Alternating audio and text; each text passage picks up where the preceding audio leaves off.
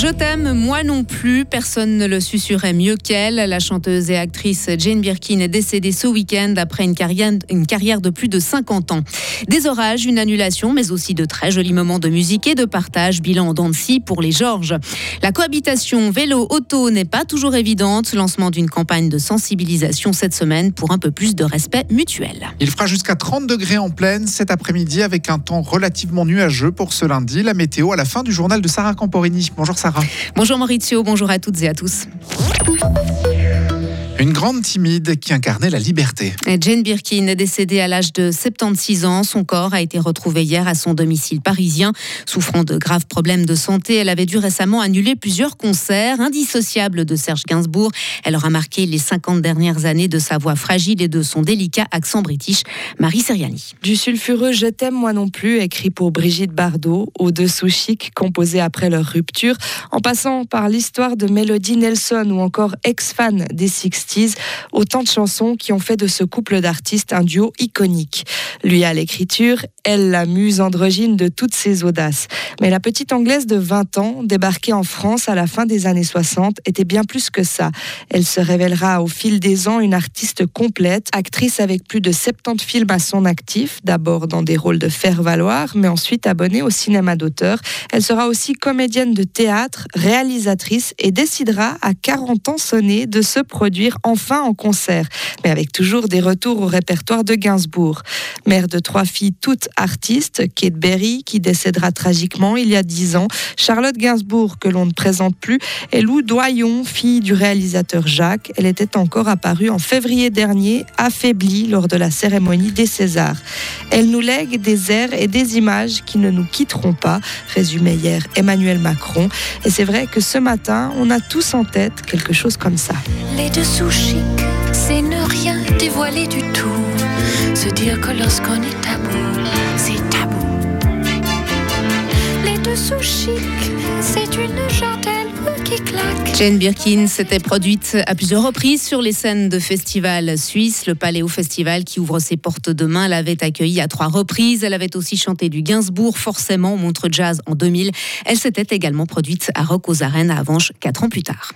On revient dans le présent avec le bilan du Festival des Georges. Euh, tout est bien qui finit bien pour la manifestation frappée par l'orage mardi dernier. Au total, plus de 16 000 personnes se sont rendues sur la place Georges Piton durant les six jours de festival et ont pu profiter d'une programmation mélangeant rap, pop, rock, R&B ou encore électro. Les organisateurs, eux, ont passé, sont passés par toutes les émotions. Xavier Mayer, directeur des Georges. C'est une semaine euh, montagne russe, quoi. On a vécu euh, des trucs assez incroyables euh, et compliqués, comme tout le monde le sait, avec une annulation un soir. Je souhaite ça à personne. Hein. Dans l'organisation d'un événement, c'était particulièrement stressant.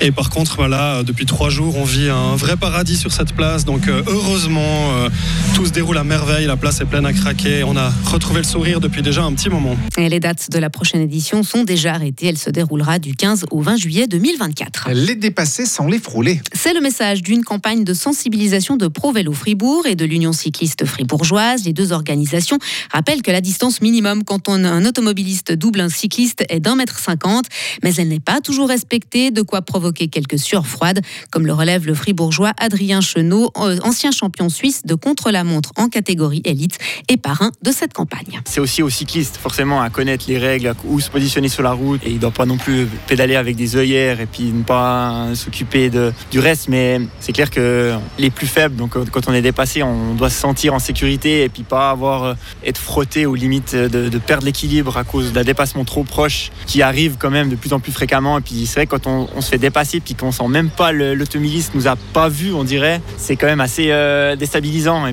ProVélo Fribourg demande donc aux voitures de ne pas empiéter sur les pistes cyclables et de ne pas dépasser lorsqu'il y a un autre véhicule en sens inverse. Et concernant la distance latérale de sécurité, elle équivaut à deux cyclistes côte à côte. Pas de problème de dépassement de voiture pour eux, mais plutôt de chrono. le suspense reste en effet total au terme de la deuxième semaine du Tour de France. Euh, Jonas Vingegaard porte toujours le maillot jaune, mais Tadej Pogacar n'accuse que 10 secondes de retard.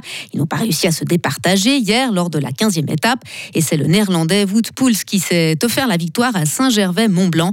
Ce lundi, jour de repos pour les coureurs avant la 16e étape demain.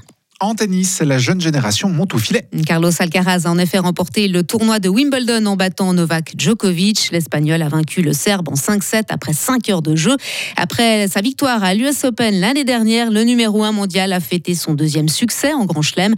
Il a ainsi empêché son adversaire d'égaler le record de Margaret Court qui compte 24 titres. Et pour terminer, ce n'est pas un roman qui a remporté la fête de lutte du sud-ouest de la Suisse. Et non, le grison Armon Orlik a triomphé hier à Lors de la passe finale, il a dominé le gruérien Benjamin Gapani. D'autres fribourgeois ont gagné des couronnes, notamment Romain Collot, Johan Borcar et Paul Tornard. À noter que le Laquois Lario Kramer n'était pas de la partie à cause d'une blessure. Retrouvez toute l'info sur frappe et frappe.ch. La météo avec Les Cabs, votre partenaire tout en sécurité. Il va faire entre 28 et 30 degrés en pleine au maximum cet après-midi avec un temps qui devrait être assez ensoleillé avec tout de même des passages nuageux qui sont importants ce matin. Pour cette deuxième partie de journée, Météo Suisse prévoit le développement de cumulus et quelques averses ou orages isolés, notamment en montagne.